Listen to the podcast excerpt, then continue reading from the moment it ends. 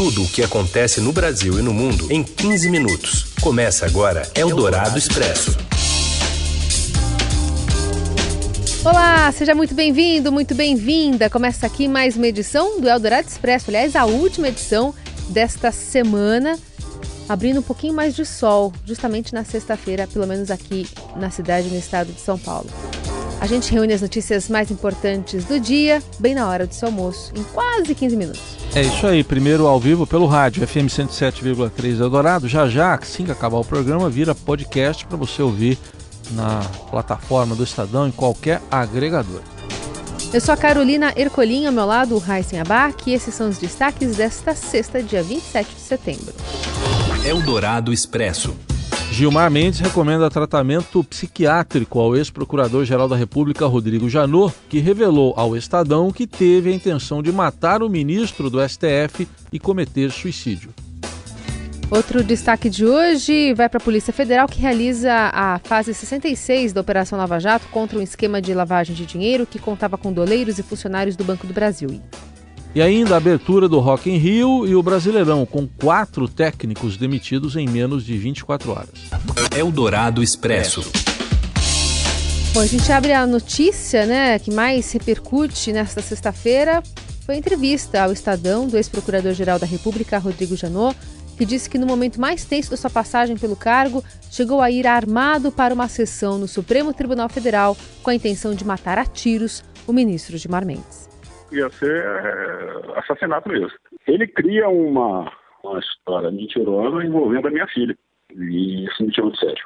Logo depois que eu apresentei a exceção de suspeição dele, no caso do, não sei se foi do Eike, do Eike Batista, no escritório onde a mulher dele trabalha é advogado Eike. Aí ele inventa uma história envolvendo a minha filha, que é advogada, que a minha filha advogava na parte penal para uma empresa da Lava Jato. Minha filha nunca advogou na área penal. A minha intenção é, eu fui armado, eu ia dar um tiro nele e depois ia suicidar.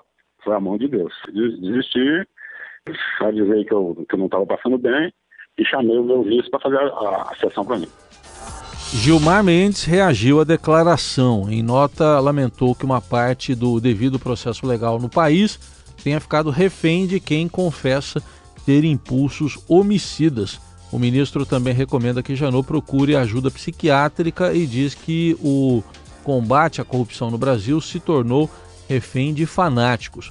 E o Estadão relembra hoje os embates entre os dois, mas também uma reportagem que revela um passado amigável em 2017, Janot disse em um evento que já foi próximo ao ministro Gilmar Mendes. Nos anos 80, enquanto estudavam, eh, Janot foi para a Itália e Gilmar para a Alemanha, e eles se viam com frequência para tomar cerveja juntos e se davam bem. Depois foi cada um para um lado.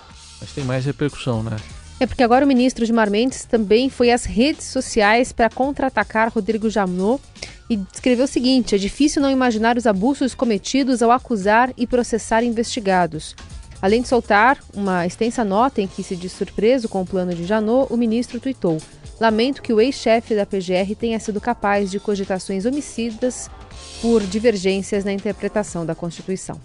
O presidente da Câmara, Rodrigo Maia, também comentou o assunto e disse o seguinte: Hoje descobrimos que o procurador-geral queria matar ministro do Supremo. Quem vai querer investir num país desse? Questionou Rodrigo Maia, que participou de um evento do Rio. Ele chegou a até arrancar risadas da plateia e complementou: pelo menos a Polícia Federal já havia ter retirado o porte de arma dele para a gente ficar mais tranquilo. Eldorado Expresso. A Polícia Federal realiza hoje a fase 66 da Operação Lava Jato, cumprindo oito mandados de busca e apreensão nas cidades de São Paulo e Natal. A investigação envolve a ação dos doleiros e funcionários de três agências do Banco do Brasil em lavagem de dinheiro para pagamento de propinas a agentes públicos. Segundo o Ministério Público Federal, os suspeitos atuaram em benefício de empresas contratadas pela Petrobras que precisavam de dinheiro vivo para pagar vantagens indevidas. Os crimes investigados foram cometidos entre 2011 e 2014 em movimentações de mais de 200 milhões de reais. O Ministério Público informou que o Banco do Brasil colaborou com a operação com provas obtidas em uma investigação interna. Eldorado Expresso. E a taxa de desemprego estável se mantém 11,8% no trimestre encerrado em agosto. Acompanhe as informações com a repórter Daniela Murim. Boa tarde, Carolina. Boa tarde, Heisen. Oi, tarde. A taxa de desemprego no país foi de 11,8% no trimestre encerrado em agosto, mesmo patamar registrado em julho, segundo os dados da Pesquisa Nacional por Amostras de Domicílios Contínua, divulgada pelo Instituto Brasileiro de Geografia e Estatística.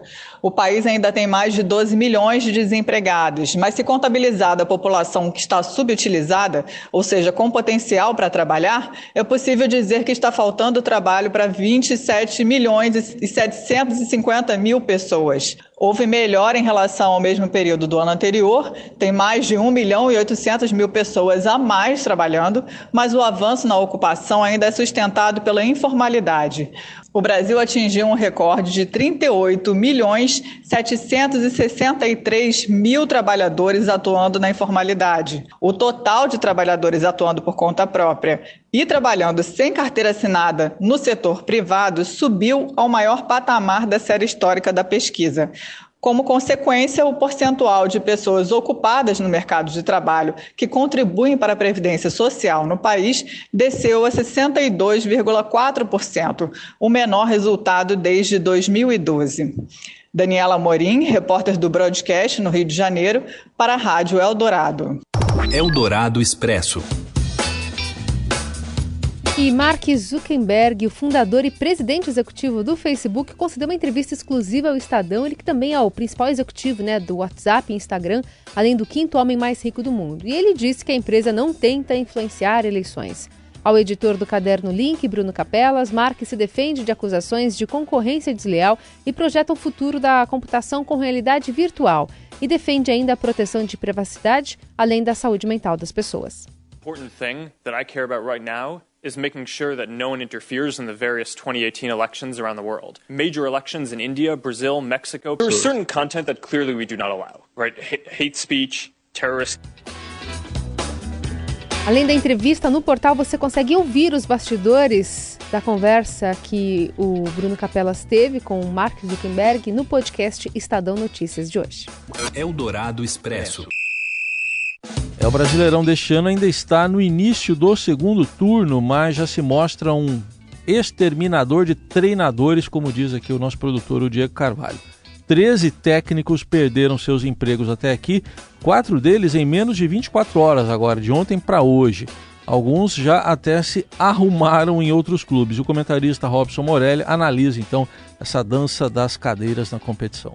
Olá, amigos! Hoje vamos falar desta quinta-feira maluca, manhã de sexta também complicada na vida de alguns treinadores. Quinta-feira, Rogério Ceni demitido do Cruzeiro, Cuca pediu as contas no São Paulo e a dança das cadeiras aí dos treinadores parece que não tem fim. Zé Ricardo agora também demitido do Fortaleza, hora, hora, hora. E o Oswaldo de Oliveira demitido do Fluminense. Que confusão, que quinta-feira estranha no futebol brasileiro. Oswaldo de Oliveira, técnico do Fluminense, e Ganso, jogador do Fluminense, discutiram à beira do gramado.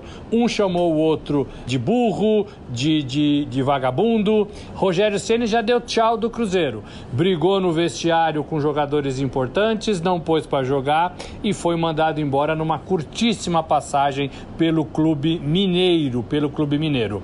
O São Paulo, que perdeu o Cuca, já anunciou Fernando Diniz, que agora está dando entrevista aí no seu novo trabalho à frente do São Paulo. Vai encarar o Flamengo já neste sábado, já como treinador do São Paulo. E o Zé Ricardo, que assumiu o Fortaleza no lugar do Rogério Ceni, perdeu o emprego depois de nova derrota e agora o Fortaleza abre caminho para recontratação de Rogério Ceni. Que bagunça esse futebol brasileiro nessa quinta-feira. É isso, gente. Um abraço a todos. Valeu.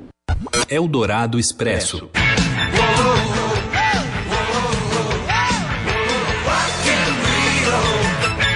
Começa hoje a edição de 2019 do Rock in Rio, programação que vai do rock ao pop e até o rap, né? Tem Red Hot Chili Peppers, Pink, Muse, Foo Fighters, Iron Maiden, tá sempre por aqui, Imagine Dragons. E a novidade e a principal atração é o rapper Drake.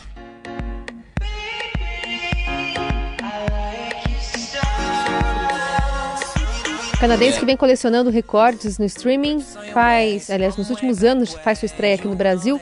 Tem uma provocação, inclusive, se Drake, se as pessoas preferem o Drake ou os Beatles, porque parece absurdo, mas essa provocação é o tema de uma tatuagem até do rapper canadense divulgada no mês passado. Nessa imagem, uma caricatura de Drake dá um tchauzinho para os Beatles na Abbey Road.